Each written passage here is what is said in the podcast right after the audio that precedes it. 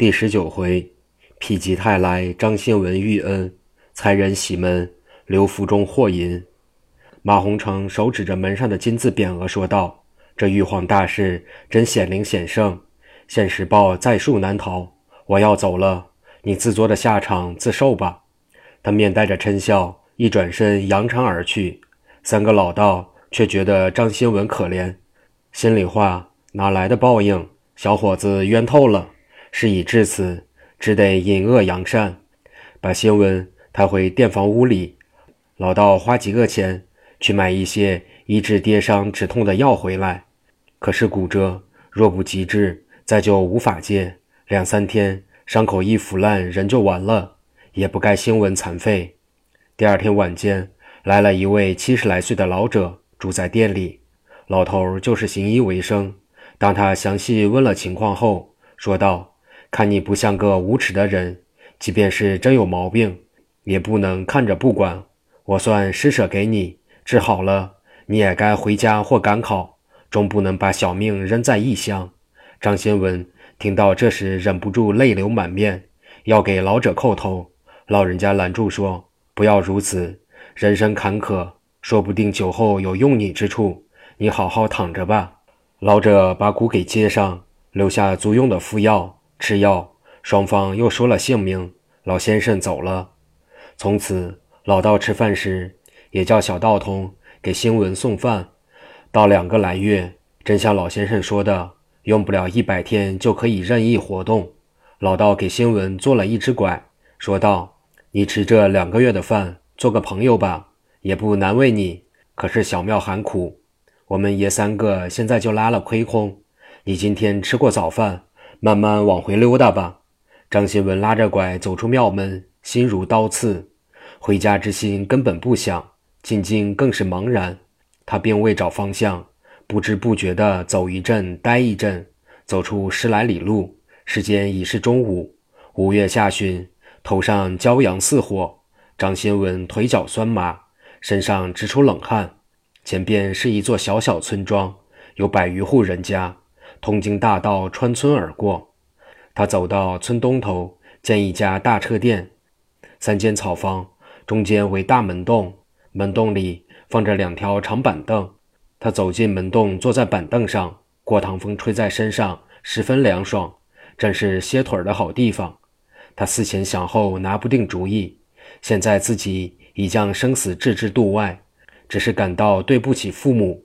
想到这里。欲哭无泪，心如刀绞。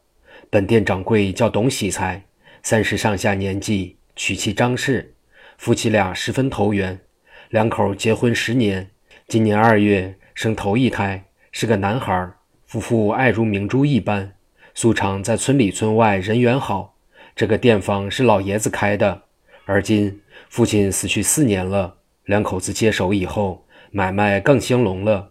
只可惜董喜才夫妇。都不认字，支出收入记标号，别人不认识。夫妻二人从中午到这时，也不见这拄拐的人走，故此猜到可能是个落难的人。看新闻，年纪轻轻又有病，夫妇二人起了恻隐之心。夫妻二人问了新闻经过，张氏先说：“你不像是爱便宜的小人，到这时还没吃午饭吧？反正也难行走，就住在这里吧。上屋里去。”嫂子给你弄饭吃，东西才说上京赶考也误了日期，你就在我这里给我管管账。大门两边两个屋给你收拾干净，一处是你住处，一处当贵房。管吃的，一个月给你五两银子零用。把伤养得好好的，一辈子不走，我不撵你。什么时候想回家就说话。盘费钱冲我说，我三十岁，你嫂子二十八了，你今年二十岁。以后就叫我们俩哥哥嫂子吧。张新文感动得热泪盈眶，难得这夫妻俩这么大方，这么心慈，从此住下来了。三人真像弟兄叔嫂那样。光阴荏苒，日月如梭，到七月末，张新文腿愈如初，早把拐扔掉了。不知不觉将近了中秋。一天中午，张新文闷坐在帐房，忽听外面铜锣开道。新闻站起身形，从后边临街窗口探头观看。只见过来二十多人，前边开道路，后面一台四人亮轿，轿围子高挑，坐轿的官露着上半身。张新文一见这官，正是马洪成。只见他头上青庭赤乌纱，身穿红缎方普官袍，看袍服可以断定官爵四品。这是回家祭祖。新闻一阵难过，想到爹娘只是独生我一个，从小养育到二十岁，二老节衣缩食供自己读书。虽然自己未做错事，天爷也颇不公道，是我无故受辱，跳入黄河也洗不清。人家回去耀祖光宗。在亲友面前，我爹一定要问我的消息。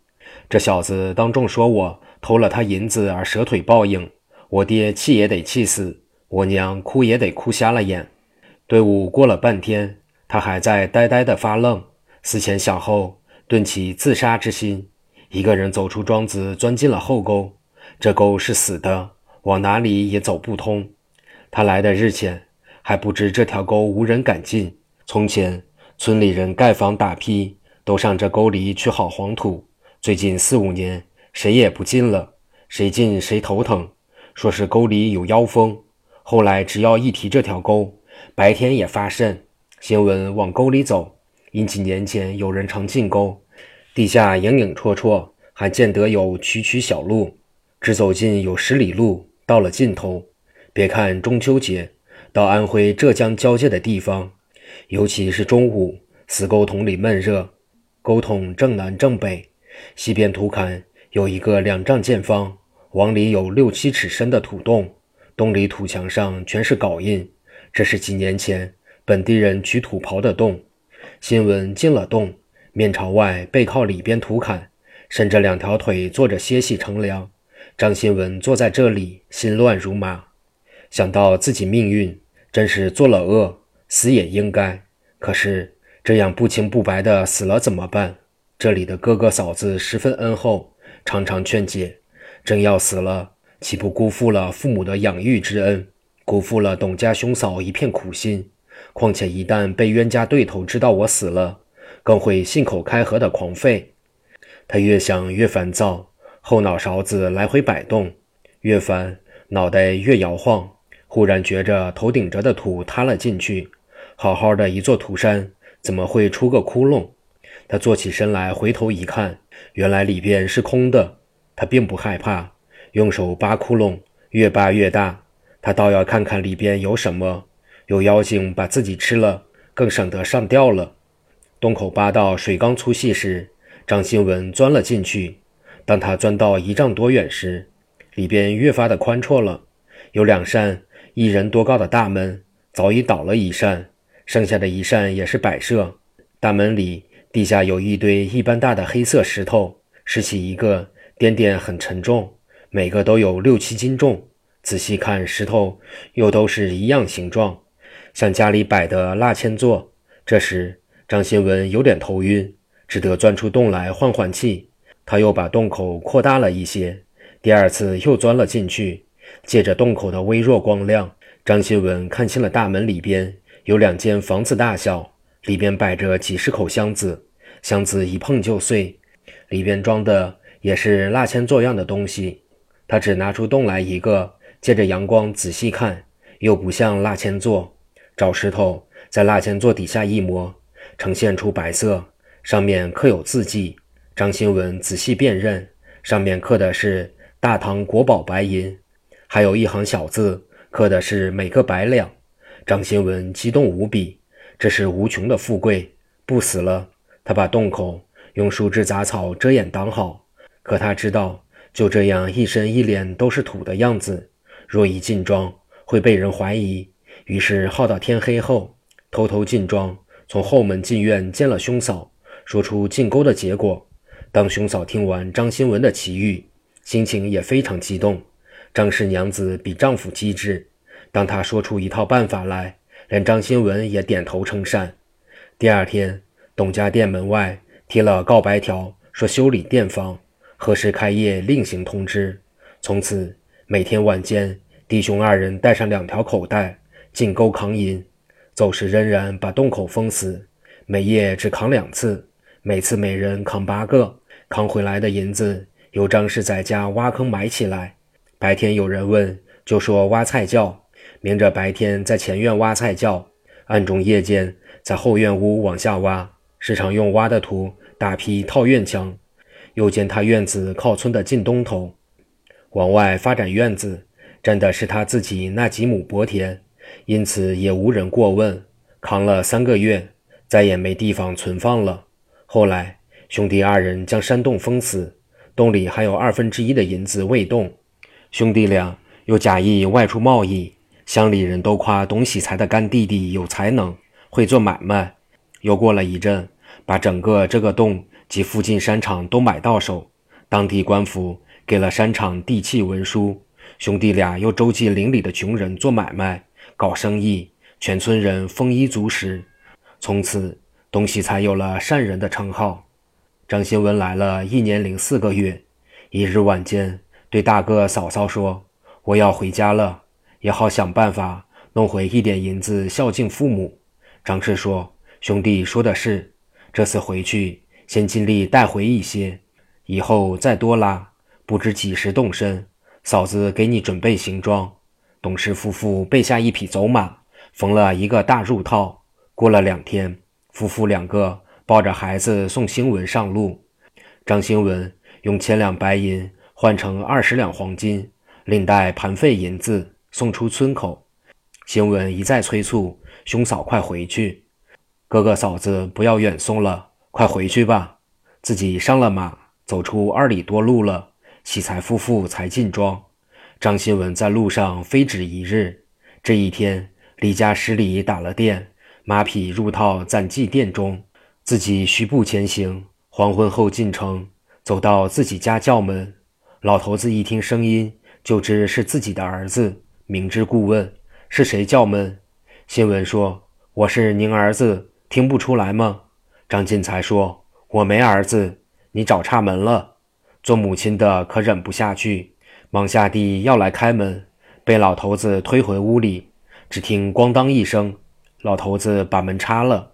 张新文听母亲哭哭啼啼，儿长儿短的，心疼母亲盼儿的苦衷，只得在门外好言解释，哀求父亲念骨肉之情开门。老头子不但不听，反而破口大骂。这时，门外来了一个人，是后街开杂货油盐店的掌柜刘福忠。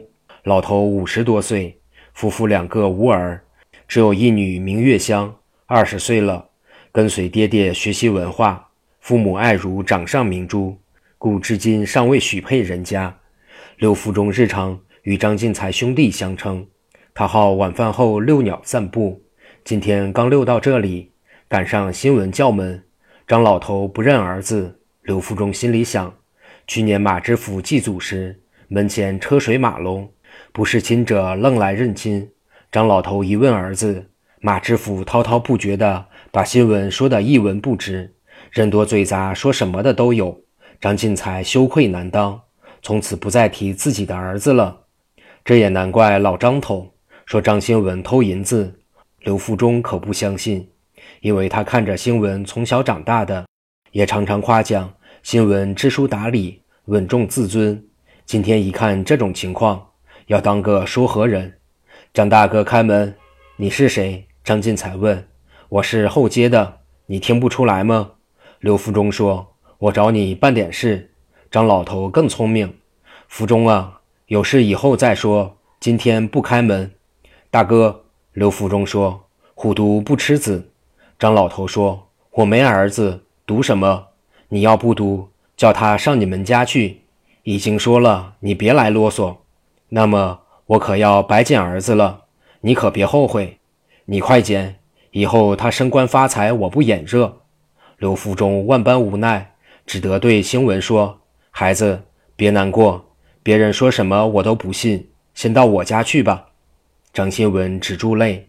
跟着刘福忠到了后街刘家，母女两个见识新闻都非常热情，摆上菜饭吃了，沏上茶聊天儿。姑娘也哥哥长哥哥短的，毫无轻视的表现。母女俩问张新文这一年多的经过，他只说遇见了好心人，店家夫妇如何关照。刘福忠一家安排新闻住在家里，母女两个到一屋去住。对面屋是刘福忠与新闻住。过几天，刘福忠又去张家劝说，张老头死不承认有儿子。新闻非常难过，说：“我的马入套在店里，取回来吧。”刘福忠说：“新闻，你可千万不能不辞而别呀！事到如今，跟你明说了吧。前两天我和你婶娘说好了，你妹子月香配给你，你有些委屈。”可是你妹子十分满意，我没儿子，招你为养老女婿，又是儿子，又是女婿，又是女儿，也有了儿妻一般。将来你父消气了，我俩就是亲家。你要是不愿意，借上殿为由，就想要远走高飞；要是愿意，快去快回。新闻说道：“叔父神母错爱侄儿，此恩本不小了，难得贤妹下嫁侄儿，委屈的正是妹妹。”我想也不敢想的事情，您先提到了，我还能另有二心。往返不足二十里路，侄儿去去就来，岂能辜负了二老的错爱与妹妹的贤德？此时母女二人正在前边院内看柜卖货。新闻走出来时，老太太问：“要做什么去？”新闻说：“到店房取马匹入套，早些回来，家里等你回来吃饭。”老太太说。误不了吃饭。新闻说：“家里先吃，何必等我？”老太太笑道：“你不回来，吃不热闹。我不等，也有人要等的。去吧。”月香送到门外，正有心与新闻同去同归，然而欲行又止，目不转睛地看新闻后影。当新闻回来时，远远的见月香还在倚门瞭望。进门来，刘老头牵过马，新闻扛着入套。回到内院住宅，爷俩吃了饭。到娘俩吃时，新闻说：“今天早上一会儿门吧。”前边上了班，都到内宅来。新闻从身上取出二十两黄金，交与刘老头，说：“这是朋友给拿回来孝敬二老的，我就孝敬您二老了。将来父母允许我见面时，你们老夫妇也仍然是我的父母。”当时刘家前后两重上房。前边是临街的铺面，后边是住宅，又有西厢三间，共九间房，一间杂货铺，加在一起也不值十两金子。刘福忠说：“朋友送二十两金子和千两银子，这朋友也太慷慨了，想必是个财主。”新闻笑道：“还是个不一般的财主呢。日后不久，您同我去一趟，有更多的存项在那里，设法运回来。”一家四口欢天喜地，则吉日良辰。刘福忠给新闻月香完婚，又去请张家二老，老头子不来，他也不让老伴儿来。过了新年，天暖花开，文旭两个人买了一辆三套大马车，从家里起身到董家店看望兄嫂。董喜才夫妇一见二弟来了，急忙让到屋中。新闻把回家的经过一说，又给岳父做了引荐。住了两天，开始装车。刘福忠一看这些银子，忘了问怎么来的，在中途上才问。新闻遂将情况告知岳父。回到家里，母女二人也和张氏嫂嫂那样，把银子埋起来。闻讯二人又去了董家店，以后爷俩每人赶一辆车，每车上装一百多个银锭，面积不大，不显山不露水的装在口袋里，上边再装些日用杂货。回来后夜间一买，每次往返需半月二十天，拉到年末运了二十多车，以后每年拉十几车。三四年过去了，实在没有地方可埋，把东西灵房出高价买过来，套成一个院也无处可埋了。张新文对兄嫂说：“以后不拉了，再来也是看望兄嫂了。”张氏说：“好兄弟，你把院中地下的都拉去，我和你哥哥没事。”再去后山扛去。张新文说什么也不要了。要知后事，下回分解。